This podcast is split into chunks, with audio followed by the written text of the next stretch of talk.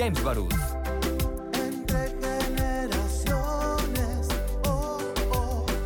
Muy buenos días, con el gusto de saludarles. Este es un programa Entre Generaciones, un programa con una perspectiva generacional, el único a nivel nacional acá en México. Y quiero dar la más cordial bienvenida a todas las personas que, y agradecerles a las personas que nos escuchan, que nos ven en esta paciencia por la nueva realidad que vivimos desde casa. Quédate en casa. Recuerden que la única forma en la que podemos apoyarnos y apoyar a los que más nos quieren y a los que queremos es quedándonos en casa. Y el día de hoy tenemos un programa muy especial que me gusta mucho y que lo veníamos pensando desde hace tiempo aprovechando el uso de la tecnología, hablar sobre el coronavirus en el mundo. Es decir, vemos en medios de comunicación, vemos en redes sociales que sí qué pasa en España, en Barcelona, que sí qué pasa en Venezuela, que sí qué pasa en Paraguay y en distintos países del mundo. Es por eso que nos dimos a la tarea de buscar a nuestros amigos y amigas de estos países que los contactamos y los invitamos para hacer un análisis desde la perspectiva en la que ellos están viviendo, porque es muy distinta a la que podamos estar viviendo acá en México, sobre todo porque son otros países que tienen otra realidad completamente distinta. Y quiero agradecerle a quien nos acompaña desde cada uno de las regiones de sus países que nos acompaña, a Gabo Domínguez, él es director general del Instituto Progresista Venezolano. Desde Venezuela, Gabo, ¿cómo estás? Bien, bien, chévere, ¿cómo está todo por allá? Gracias, Gabo. Con el gusto de saludarte desde Chihuahua, México. También quiero dar la más cordial bienvenida a quien nos acompaña. Él es actor y creador escénico desde Barcelona, España, a John James. Hola, John. ¿Qué tal? ¿Cómo estás, Cristian? Muchas gracias.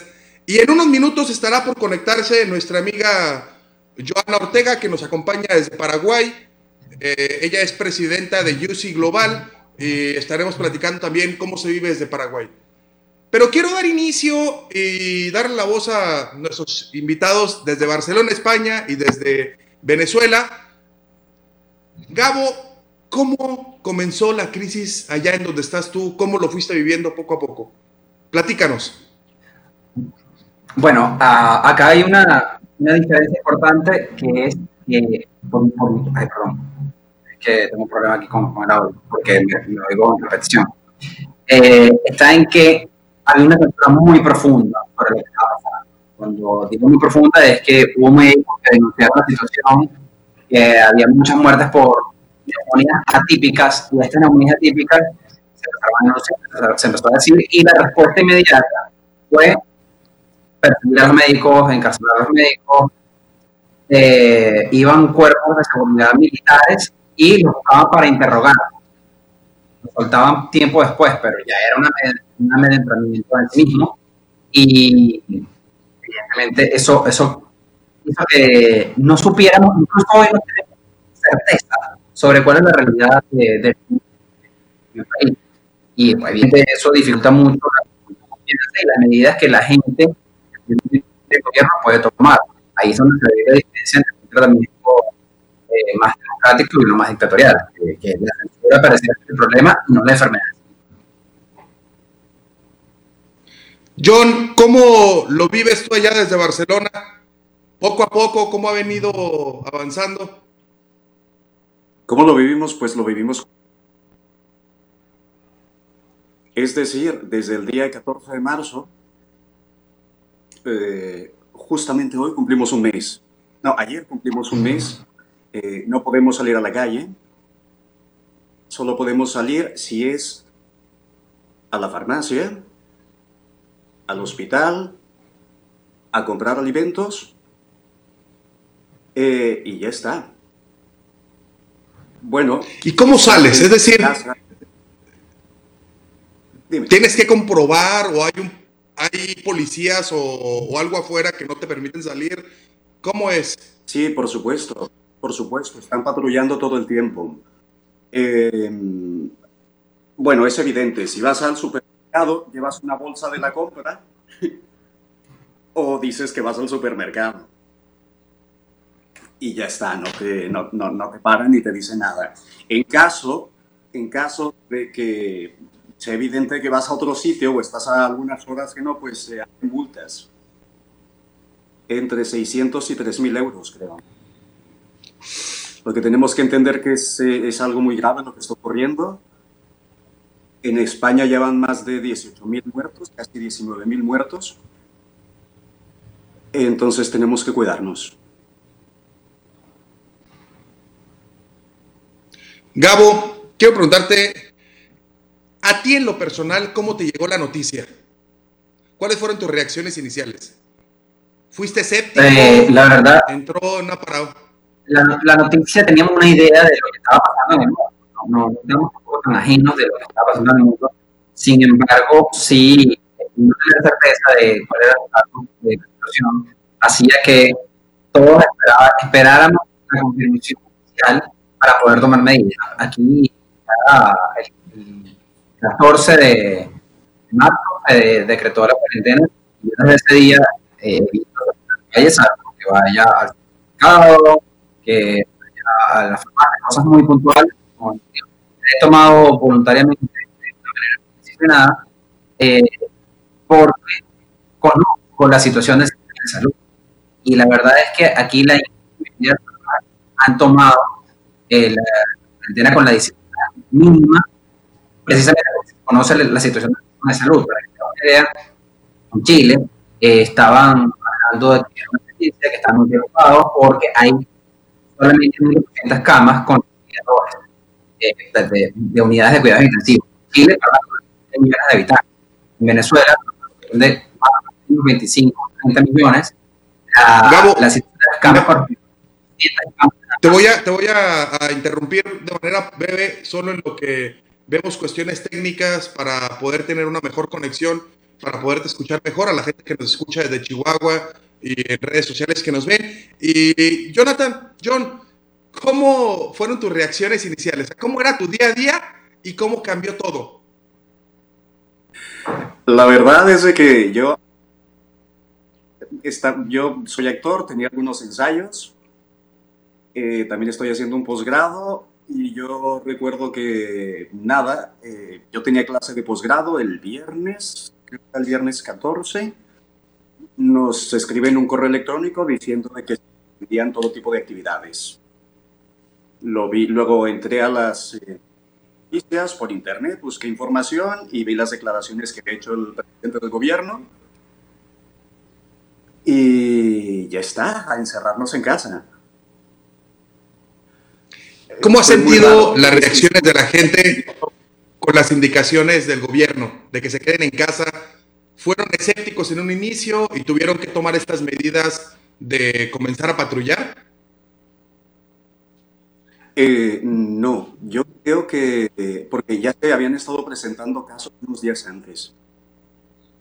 Y, entonces creo que ha habido bastante responsabilidad por parte de toda la ciudadanía y ha sido bastante ejemplar. Eh, la gente está reaccionando y la gente no sale. Yo vivo justo en el centro histórico de Barcelona donde hay turistas todo el tiempo. Eh, al, eh, desde el primer fin de semana ya estaban cerrados todos los bares, eh, todos los sitios de reunión. Em, y esto es, está desierto. ¿no? Tú te asomas por la ventana y absolutamente a nadie en la calle. ¿Cómo le están haciendo? Eh, quiero adelantarme un poquito al segundo bloque, pero ahorita que, te tenemos en buena conexión, John, ¿cómo has sentido el tema de lo económico? ¿Qué acción está tomando gobierno? ¿O existen apoyos o algo por el estilo por allá? Sí, por supuesto. Eh, se empezaron a decretar algunas medidas, entre las cuales eh, está, por ejemplo, las personas que tienen dificultad para pagar el alquiler, se, se, van a una línea de crédito, de microcréditos, a pagar a seis años. entre 6 años y 10 años. Bueno. Eh, otras medidas son de que eh, a nadie pueden desahuciar, porque nosotros desde la crisis del 2008 en España eh, ha habido una serie de desahucios, es decir, a la gente que no podía pagar su piso la empezaron a ir a su casa. Y esto ha sido horroroso. Entonces, hay una ley en la cual durante el estado de alarma a nada pueden echar de su casa. la gente que no pueda pagar tampoco la hipoteca, eh, también las hipotecas quedan, por decreto del gobierno, quedan de momento, mm, se van a refinanciar de alguna otra manera, no sé exactamente el mecanismo. Eh, se han puesto en marcha varias políticas sociales bastante importantes. Ahora, también cabe recordar que eh, España, aunque existe un estado más o menos social que se ha ido degradando durante los últimos 10 años, aún existe lo que aquí se llama el paro que es el seguro de desempleo. Por otra parte, las empresas que han tenido que cerrar, em, eh, eh, también hay una cosa que se llama NERTES, que eh, el gobierno paga los sueldos de las personas, de las empresas que ahora se declaran pues, que no pueden pagarle a sus empleados. Entonces se paga con los impuestos de todos. Ahora, es muy cruel y es muy complicado hacer una comparación con nuestros países latinoamericanos. ¿Por qué? Porque casi la mitad de la población eh, eh, está en un comercio informal que vive al día. Por lo cual es muy difícil que medidas similares se puedan llevar a cabo en América Latina, que a mí me preocupa, pero de sobremanera, porque dices, pues, ¿de, de qué va a vivir esa gente? de cierta forma somos privilegiados aquí. Así es. Ya tenemos a Joana Ortega. Te saludo, Joana, desde Paraguay. ¿Cómo estás? Hola, Christopher, ¿cómo estás? Saludos. Aparte de saludarte, Joana, quiero preguntarte, ¿cómo te pegó la crisis o cómo, cómo comenzó la crisis en tu país del coronavirus allá en Paraguay? Bueno, antes que nada quiero pedir disculpas por haberme tomado tarde. Eh, estaba terminando una llamada del trabajo, así que bueno. Eh, nada, en la crisis del coronavirus llegó acá el 7 de marzo con el primer caso confirmado. El 8 yo estaba llegando de un viaje a República Dominicana, así que lo primero que, que hicieron fue mandarme a cuarentena. y antes de primero que salió sobre la primera cuarentena aquí 11 de marzo. Yo ya estaba en cuarentena, así que llevo más de un mes. Y bueno, estamos acá, resistiendo. Muy bien, vamos al primer corte para continuar con el segundo bloque. Continuamos entre generaciones desde Chihuahua, México.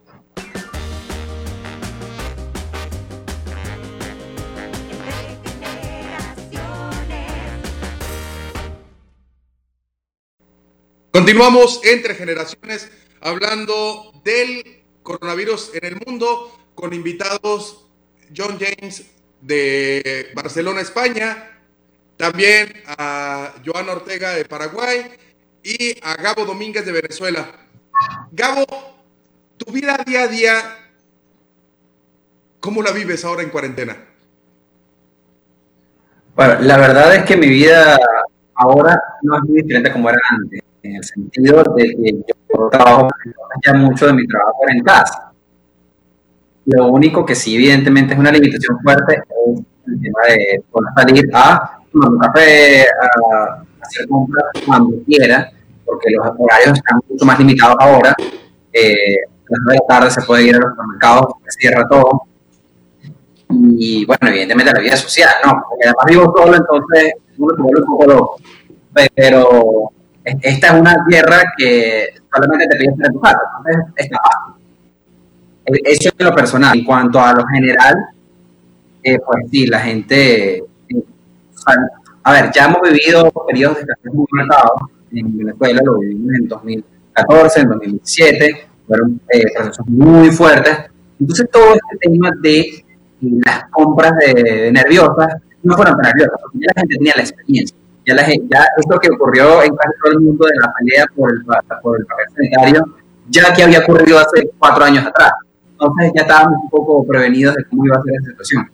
Pero respecto a la comida y todo eso, la gente que tiene la posibilidad, porque esta es otra cosa importante, eh, muchísima gente no tiene la posibilidad de tomar, porque el grueso del empleo en Venezuela es, de jornada, eh, jornalero, eh, taxis, eh, y todas esas cosas. Es una economía eh, informal de que realmente se está moviendo alrededor del 70% de la ciudad, 70%. Entonces, evidentemente, eh, yo y he logrado eh, contener la situación, pero no es nada generalizado. Realmente estoy dentro de los privilegiados. Joana, ¿cómo es la situación laboral allá en Paraguay? ¿Cómo ha impactado y si alguno de, los gobiernos en sus distintos niveles han hecho esfuerzos para que este impacto sea menos doloroso allá en Paraguay? Bueno, la verdad es que acá, como le comentaba, el 10 de marzo, entonces desde el 11 de marzo estamos en cuarentena.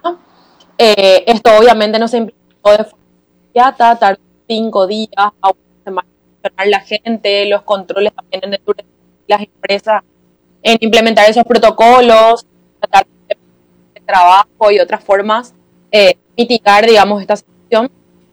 En cuanto al laboral, eh, es verdad que respecto a la cuarentena nosotros empezamos a no en relación a otros países de la región, pero la gran dificultad es que nuestro sistema de salud no está preparado para contener la crisis Entonces, en relación al trabajo, obviamente situación compleja porque hay suma la crisis una crisis también económica y social. Eh, dos, dos, millones de paraguayos entre los siete millones más vive de informal. Dos millones está por debajo de la línea pobreza. Es decir, que hoy de 7 millones, 4 millones de personas tienen dificultad para conseguir el alimento día a día. Así que es bastante complejo. Se han implementado algunas políticas, eh, programas más concretos para tratar de subsidiar a trabajadores informales, a que han perdido su empleo, pero esta, eh, estas medidas están tardando en llegar. hay promesa, eh, incluso gente que escribe los programas, pero la verdad es lo que se en comunicación y en es que esa ayuda del gobierno no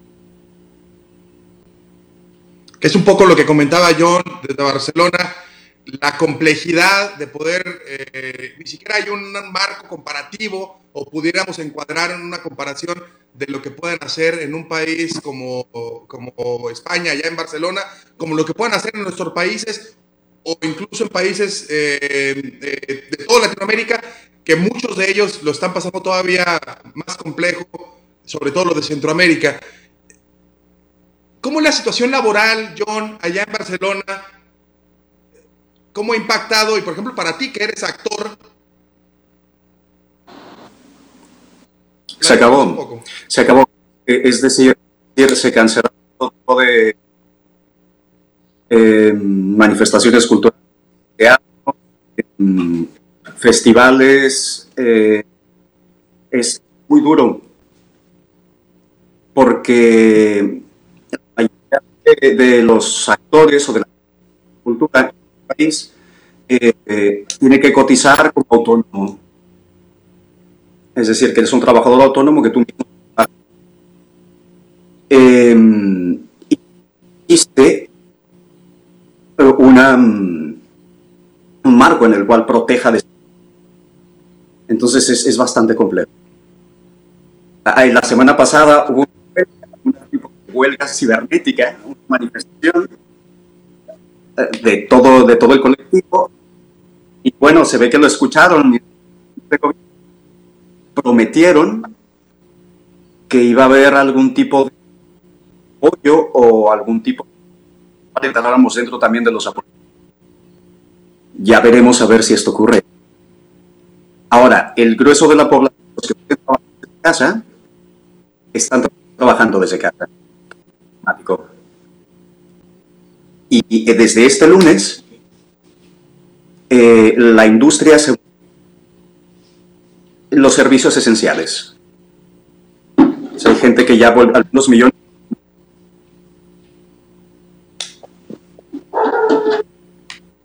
Gabo, ¿cómo la situación laboral allá en Venezuela? ¿Cómo lo has vivido?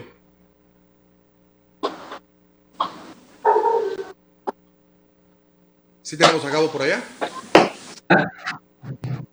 Sí, aló, aló. Venga, Gabo. Eh, bueno, acá vivimos una recesión muy marcada desde hace ya un par de años, por la cual la situación económica estaba bien grave desde hace mucho tiempo. Hubo una pequeña recuperación en diciembre, pero porque en diciembre sí hay una recuperación, por los gastos de diciembre. Eh, sin embargo, el tema de, que hayan decretado un mes, hayan eh, quitado las actividades económicas esenciales, hizo que evidentemente la fuera al.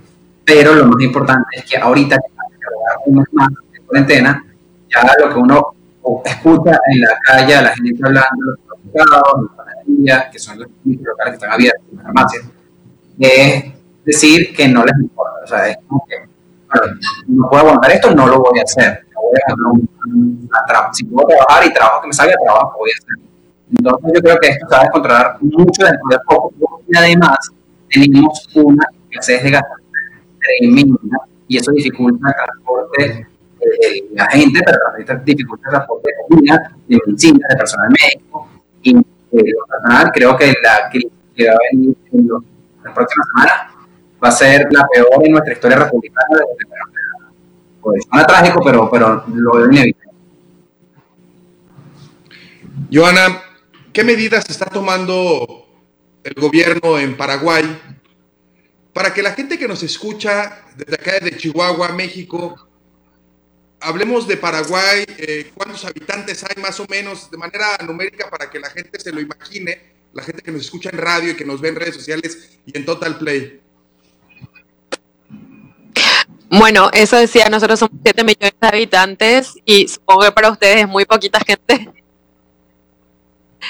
pero es importante marcar eso, ¿verdad? Que incluso en condiciones normales acá hay dos millones de personas que viven en situación por debajo de la línea de pobreza. Así que esa gente hoy solamente tiene dificultades de las que ya tenía. Y después tenemos dos millones de personas formal. Y para que se den una idea, en Paraguay el 70% de la población es menor a 35 años. Una población muy joven que está en laboral, en el de trabajar, y es ahí donde tenemos las principales dificultades. ¿Qué medidas están tomando? Acá en México hay una campaña nacional por parte del gobierno federal, eh, incluso un poco amigable como eh, las, eh, la sana distancia, así como también todos los días en la tarde, el epidemiólogo encargado de informar todos los días da noticias del avance, de cómo vamos, de qué hacer. hay una información continua por parte del gobierno federal insistiendo en que nos quedemos en casa. Acá en México todavía no se toman medidas y esperemos que la ciudadanía siga siendo responsable para no llegar a ese extremo de como lo viven en Barcelona, de patrullar con policías, con autoridades, pidiéndole a la gente que no salga de su casa. Y acá no hay multas aún. Si sales de tu casa, hay una serie de, recomendaciones que dicen en gobiernos más locales, municipales, estatales, algunos, eh, dicen, el que salga de su casa, que salga con un cubreboca cuando hay mucha gente que está batallando para comer, y, en lugar de dotarlos con ese tipo de, de cubrebocas o de sanitizantes, solo lo dicen al aire como si fuera muy sencillo que todo el mundo trajera un cubrebocas. John, allá en, en, nos platicabas un poco en Barcelona cómo es las multas, cómo lo viven día a día. Yo quiero preguntarte en el lado político, si ha ha habido diferencias de algunos otros políticos o partidos políticos que estén en contra de estas medidas y se empieza a politizar esto. Acá en México vemos como algo de salud, algunos quieren llevar agua a su molino e intentan politizarlo. Supongo que por allá en Barcelona debe pasar algo similar. Bueno, sí, sin lugar a dudas todo es... Ahora, respecto a los políticos y que campañas para sus votantes, declaraciones que hacen algunos, sobre todo. Yo creo que decir a Morales es lo de menos, es decir, ahora donde ahora todo el mundo tiene la solución de lo que de lo que el gobierno lo está haciendo fatal, ¿no? Eh, y están queriendo pedir Sin embargo, cuando se analizan las de, de la eh, ellos también decían que no pasaba nada. Yo creo que en un momento tan delicado, donde hay miles de personas, eh, utilizar de manera o política para este, asquerosa que o, ahora es el momento donde se tiene que juntar todas las fuerzas, todos los representantes para salir de esto y, no estar compitiendo contra un gobierno que, costó mucho de, conformar, porque España lleva años de una convulsión política bastante... Ah, simplemente para poder formar gobierno entonces, sí, por supuesto. aparte, aquí, bueno, um, el caso es de que hay un grupo, la ultra, ultra derecha, que son los fascistas, que entraron en el Congreso eh, con un gran número de diputados en, la última, el último gobierno y, y están una serie de mentiras, bots de mentiras directamente, fake news. Eh, y, es, y es terrible. O sea, estás, estás jugando. Y algo como le preguntaba John allá, allá en Barcelona, pero ya en Venezuela, por parte del gobierno federal, eh, se ha convocado algún pacto de unión o un gran acuerdo, porque yo coincido que este es momento no de pensar en elecciones, sino pensar en la salud de las y los venezolanos. Pero eminentemente todo termina siendo político. ¿Qué ha pasado por allá? Sí, la verdad es que es un problema político eh, porque es un problema sanitario, algo, algo público, ¿no? Eh, respecta a todos. Y si algo que, que ha ocurrido es que eh, se ha hablado de, bueno, vamos a unirnos, pero de una forma supremamente retórica. Eh, la cuarentena ha servido básicamente para encarcelar diputados. Hay cuatro diputados presos después de que dictaron la cuarentena, para que, para que nos hagamos una idea de, lo que es la verdad de la situación. Eh, y, varios y varias personas que, que trabajan en el Parlamento, ¿no? que, que, trabajan, que son parte de, los equipos de, técnicos del Parlamento. En total son cerca de 10 los detenidos, los encarcelados eh, por la dictadura venezolana en el contexto, a pesar de que llamas a la unión. Entonces, evidentemente, es un llamado a la unión y a trabajar de conjunto de manera retórica.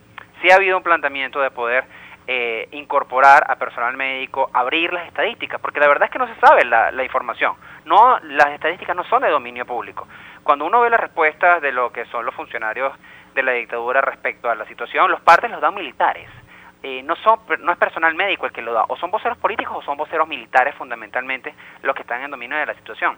Evidentemente la confianza se reduce, porque si tú me llamas a la Unión pero me metes preso y al mismo tiempo eh, metes preso a los médicos que están denunciando la situación, para que te hagas una idea, en Venezuela eh, en el papel hay 180 casos nada más confirmados, pero resulta que en el estado de Mérida, eso es en los Andes venezolanos, hay 324 casos sospechosos en un solo hospital en un solo hospital. Pero eso no entra dentro de las, dentro de las estadísticas oficiales. Entonces ahí vemos que Evidentemente no puede haber una cooperación, una apertura eh, cuando el criterio no es resolver, porque los demócratas tenemos la tendencia a resolver los problemas. Los populistas no. Los populistas buscan más bien controlar, eh, surfear, eh, torear el problema y lo que las, respuestas que estamos viendo apuntan es en esa dirección, no apuntan a resolver, sino a censurar, a perseguir y a tratar de, contenerlo, de que bueno, aquí no está pasando nada, siga su vida de normal y la verdad es que la vida no puede seguir normal porque la institución no es normal. Así es, vamos a ir a un corte, continuamos hablando de relaciones desde Chihuahua, México, con invitados de Barcelona, de Venezuela y de Paraguay. Regresamos.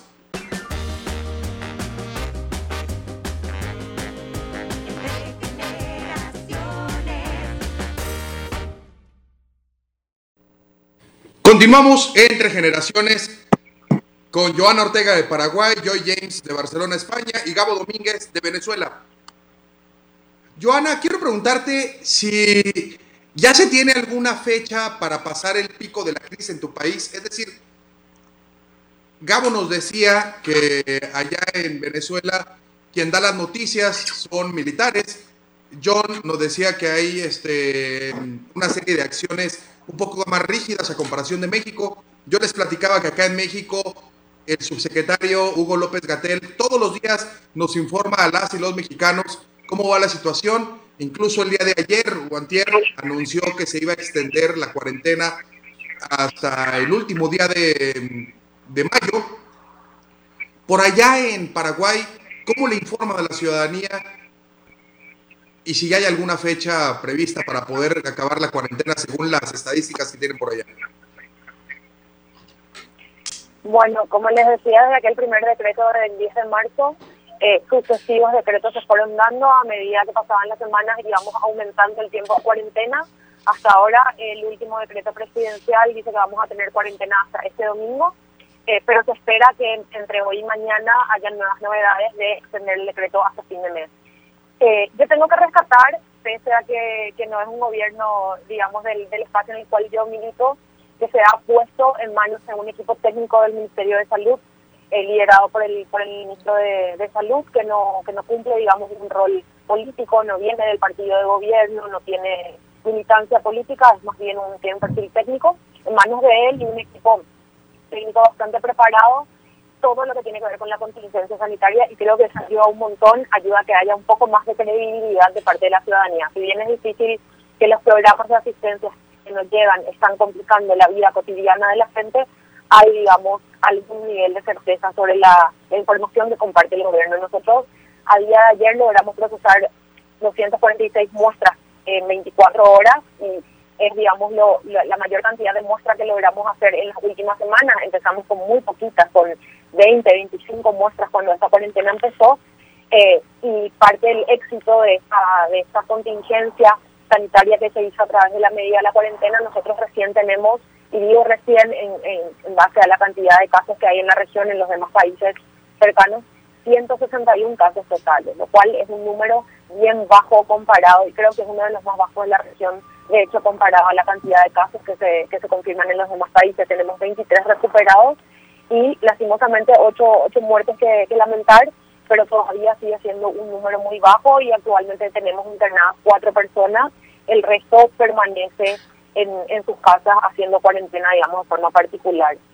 Se llegó a tomar un nivel de riesgo con eso, sí, y eh, digamos, justamente en estos días estuve viendo uno de los videos que circulaba del presidente de Venezuela diciendo que ordenaba que la gente que estaba haciendo cuarentena en su casa también lo hagan hospitales, no sé qué nivel eh, de, de, veracidad tiene eso en la práctica misma, eh, pero ahora sería digamos, algo que no se está haciendo, una medida que no se está tomando y que está complicando un poco la situación porque el día jueves o viernes de la semana pasada se había llegado a, dar la información oficial del gobierno que 36 personas contagiadas que estaban guardando cuarentena en su casa salieron a hacer compras en el supermercado, a buscar alimentos, a hacer gestiones en bancos y eso podría haber aumentado la cantidad de contagios que a fecha de hoy no sabemos que espero que la siguiente semana, pasado digamos los 10 días más o menos de incubación que tiene el virus, podrían confirmarse una cantidad de casos considerable en base a esas 36 personas contagiadas que salieron a circular de forma absolutamente irresponsable. Pero bueno, sí, yo creo que ayuda bastante el hecho de que haya eh, personal técnico en el Ministerio de Salud y liderado por un ministro con un perfil bien técnico llevando a cabo esta contingencia sanitaria. Barcelona, ¿ya se tiene alguna fecha para dar de alta esta cuarentena? me, impresiona y me sorprende qué bueno que allá en Paraguay eh, se esté planteando que este fin de semana o más tardar a final de mes, cuando acá en México ha habido una irresponsabilidad por parte de muchos ciudadanos de no quedarnos en cuarentena o no quedarse en cuarentena. Este fin de semana de Semana Santa pasado andaban de vacaciones en las playas, en algunas de las regiones de nuestro país. Incluso pasó un tema muy interesante allá en Sayulita, Nayarit, en donde los ciudadanos pusieron retenes ciudadanos pidiéndole a la gente de los estados que iban a vacacionar a su playa que no entraran porque no querían infectarse. Esto ha venido eh, ocasionando que todo esto se vaya hasta la última semana de mayo. Y John, de allá en Barcelona, te pregunto, ¿allá se tiene alguna fecha y la gente confía en las fechas o en los tiempos que ha venido marcando el Estado? Bueno, no, no sé, no sé la gente confíe o no confíe. Lo que es una realidad es que nosotros empezamos la cuarentena o el estado de alarma el 14 de marzo. Eh, se suponía que era por dos semanas y que acabábamos el 28 de, de, marzo. Después hubo una ampliación, se votó en el Congreso de los Diputados para que fueran dos semanas más. Esto pasó hasta el 11 de abril. Eh, una semana antes de que se cumpliera la fecha del 11 de abril, de nuevo se vota en el Congreso de los Diputados y se extiende hasta el 26 de abril. Eh, no sabemos, es decir, tendremos que estar en casa hasta que esto pase. Afortunadamente parece ser que el día de ayer por fin bajaron el número de muertos, es decir, que estamos llegando a la curva de, infectados, que va a darse esa de, infección y que paulatinamente comenzará a bajar. Esperemos, o al menos lo que dice el gobierno, es que en estos 10 días que nos quedan todavía de confinamiento, ya hayamos llegado al pico y comiencen a bajar. Eh, el día de ayer murieron solo 530 y tantas personas, no tengo el dato exacto, también porque es muy complejo manejar los datos. Hay que saber que hasta el día de hoy han muerto 18.700 personas, casi 19.000 personas, de las cuales infectados tenemos 137.000. Somos el segundo país en el mundo eh, por, número de muertes. Eh, no lo tomamos muy en serio sobre todo porque está, está afectando a toda una generación, que fue, toda aquella generación de, de, de, adultos mayores, de gente vieja que aparte están muriendo muchos en las residencias para ancianos y es, es, un problema muy, muy, muy complejo. Entonces, no se trata de confiar en que se trata de hacer caso a lo que son las autoridades científicas, que son las eh, a, las que el gobierno es a las que recurre para informarse y, salir adelante entre todos de esto, de, esta situación. Así es. Gabo, por allá en Venezuela, ¿existe alguna fecha planeada o cómo ha venido aplazándose los tiempos de la cuarentena? Bueno, inicialmente eh, tenemos que tener en consideración la fecha que, sale como en Gaceta, ¿no? que, es la oficial oficialmente va a ser dentro de un mes. Estamos hablando de el 14 de mayo. Ya, ya uno pierde la noción del tiempo. Pero eh, aquí fue un mes, lo prorrogaron un mes más, eh, pero la verdad es que hay una sensación en el aire de que, de que esto va a ser indefinido. ¿Por qué? Porque además la situación económica está tan grave con el tema de la escasez de gasolina que las protestas sociales eh, estaban empezando a ocurrir de una manera, estaban escalando, ¿no? Cada vez había más, más virulentas. Entonces, no estamos en un gobierno democrático, estamos en un gobierno dictatorial y sabemos, eh, hay esa sensación de que esto solo va a empeorar porque esa es la mejor forma de contener a la gente.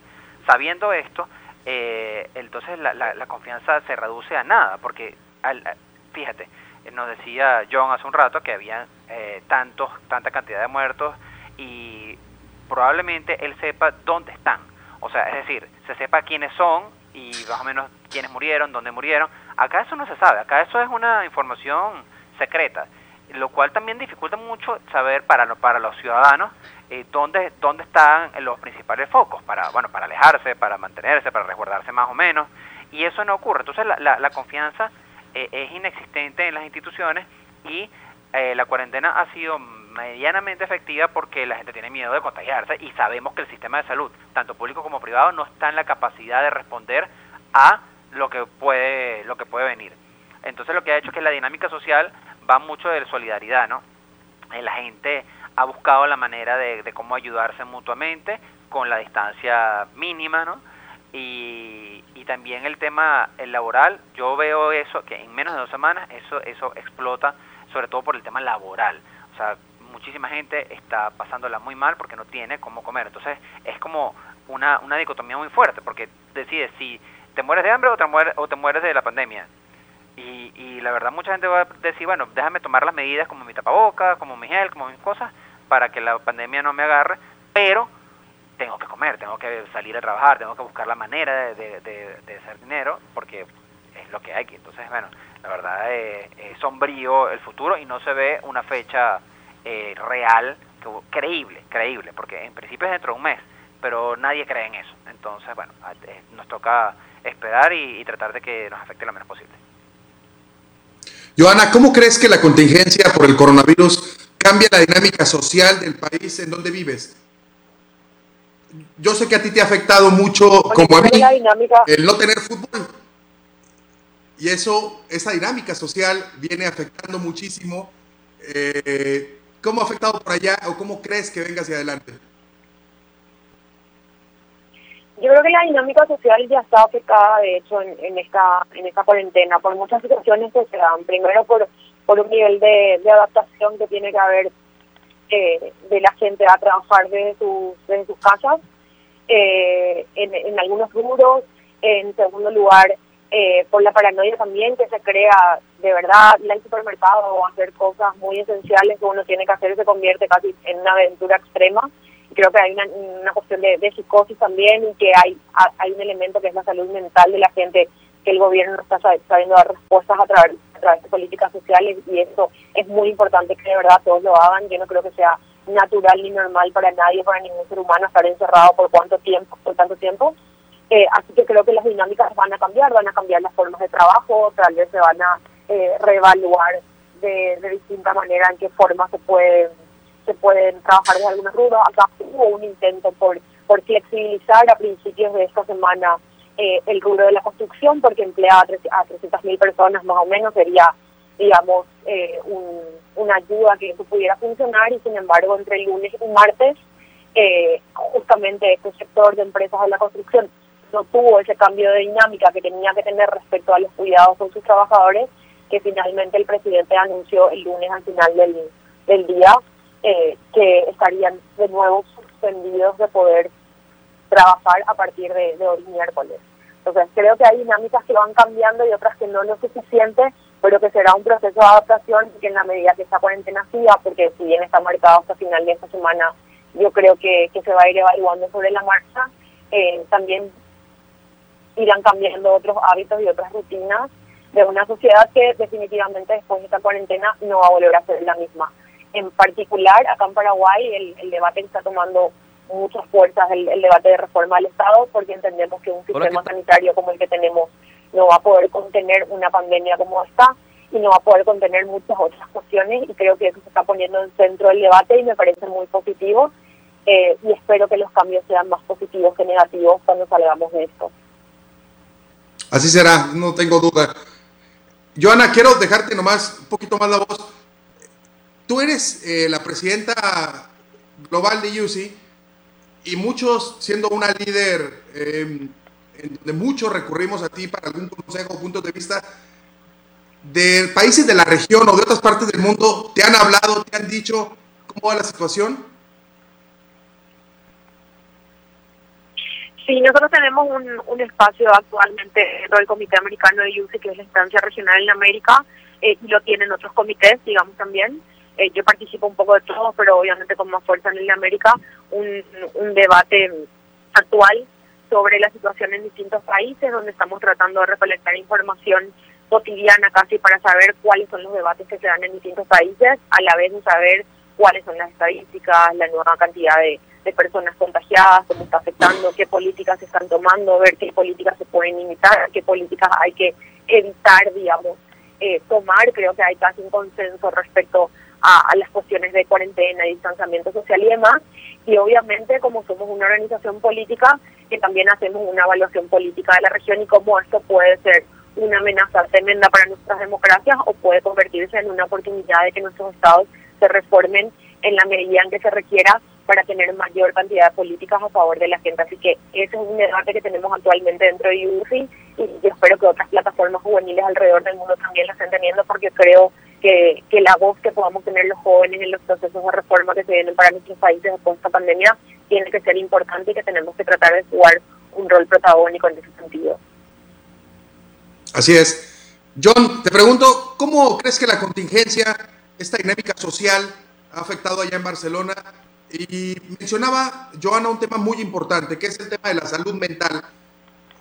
Vemos cómo hay un insomnio generalizado en casi todas las regiones de, del mundo de esta cuarentena que estamos viviendo, así como también vemos cómo ha afectado o afectará esto en la salud mental el día de mañana. Desde el punto de vista, John, tú siendo un actor y un creativo, ¿crees que puede afectar? Bueno, a ver, eh, científicamente no dar ningún argumento que sea convincente y riguroso. Ah, hablando a nivel personal, ver, el ser humano no está hecho para estar encerrado, pero lo que es verdad es que el ser humano también se adapta a, a, a múltiples eh, situaciones. Somos como, como, como, humanidad, somos realmente sorprendentes.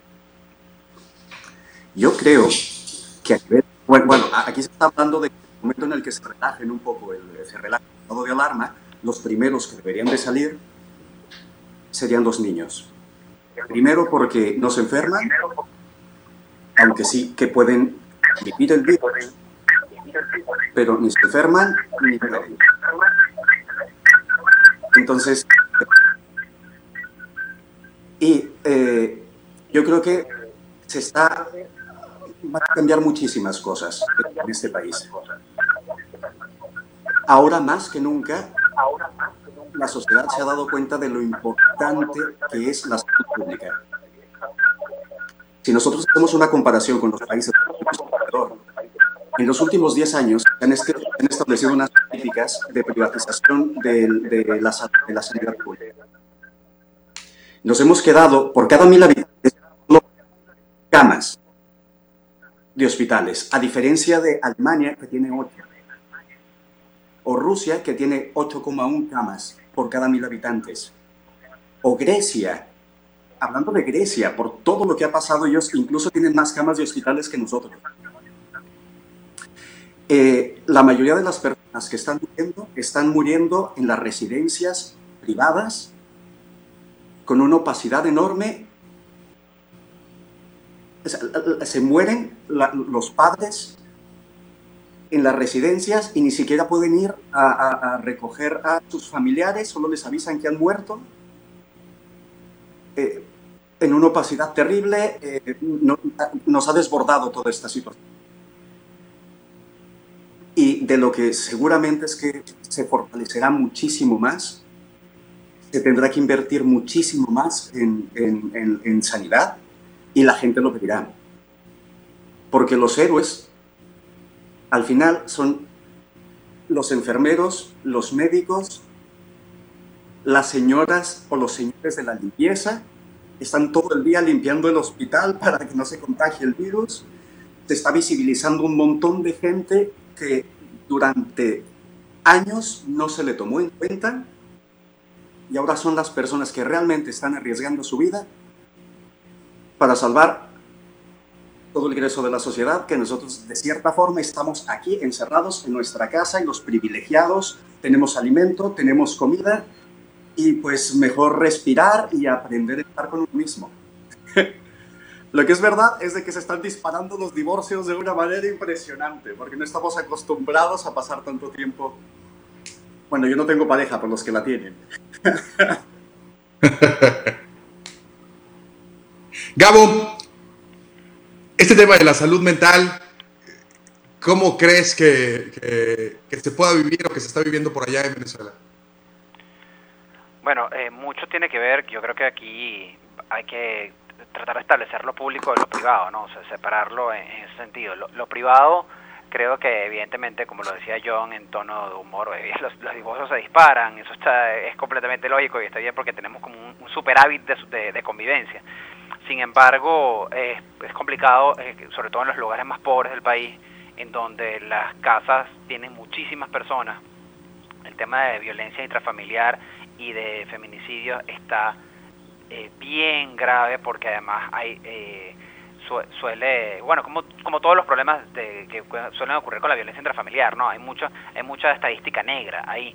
Y además que el otro problema de la situación eh, sanitaria que al no haber eh, haber poca medicina y además de haber poca medicina al no haber médicos que puedan trabajar los temas que puedan recetar eh, récipes eh, para las para las enfermedades psiquiátricas, o sea, mi hermano, por ejemplo, él tiene una enfermedad psiquiátrica, él requiere un récipe con un sello especial y no se lo pueden dar, mi abuela también, y no se lo pueden dar porque el médico vive en otro lugar de la ciudad y no se puede mover, entonces eso evidentemente se va a disparar y eso va a ser un problema y ahí es donde tenemos que eh, tener mucha más empatía y tratar de ver cómo eh, la, la, las familias cooperan y ayudan entre sí. Porque una de, la, de las cosas que está, además de lo mental, es, eh, vuelvo a lo sanitario, de lo sanitario como un todo, ¿no? como un tema de sistema sanitario, y es que en Venezuela está pasando algo que es terrible, que es las muestras, o sea, los conteos, las pruebas eh, están centralizadas en Caracas. Entonces, entre que se realiza una prueba, se lleva a Caracas para su análisis y se da el resultado, perfectamente pueden pasar 10, 15 días. Y eso eleva mucho más el peligro de contagio y, y, y la posibilidad de, abordar el problema, de solucionarlo, de curar y eso está bien grave, bien delicado y evidentemente tenemos que tener toda la previsión y la empatía. Yo creo que aquí la palabra clave no es tanto solidaridad, o es solidaridad por supuesto, pero también empatía, ponernos en los zapatos del otro y tratar de entender la situación. Hay gente que sale de la casa, sí, pero hay los irresponsables y están los que no tienen otra alternativa. Tenemos que tratar de, de entender a los que no tienen alternativa y ver cómo cooperamos con ellos para que entre todos, porque aquí todos somos animalitos en peligro. La humanidad se dio cuenta repentinamente que era vulnerable. La humanidad creía que, que, que, era poderosa y se dio cuenta que era vulnerable y es momento de que siendo animalitos en peligro nos cuidemos entre todos. Muchas gracias Gabo, gracias Joana, gracias John. Y en una sola palabra, ¿cómo describirían el futuro que nos depara después del coronavirus? Joana. Yo creo que el futuro después del coronavirus será un futuro de necesaria solidaridad. John. Oportunidad de construir un mundo mejor. Gabo. Absolutamente negro. Muchas gracias a nuestros invitados desde Barcelona, Paraguay, Venezuela, acá desde Chihuahua, México. Este es tu programa Entre Generaciones. Mi nombre es Christopher James Barús. Muchísimas gracias. Y no se les olvide que a esta vida venimos a ser amigos, a hacer historia, pero sobre todo a ser felices. Quédate en casa. Hasta luego.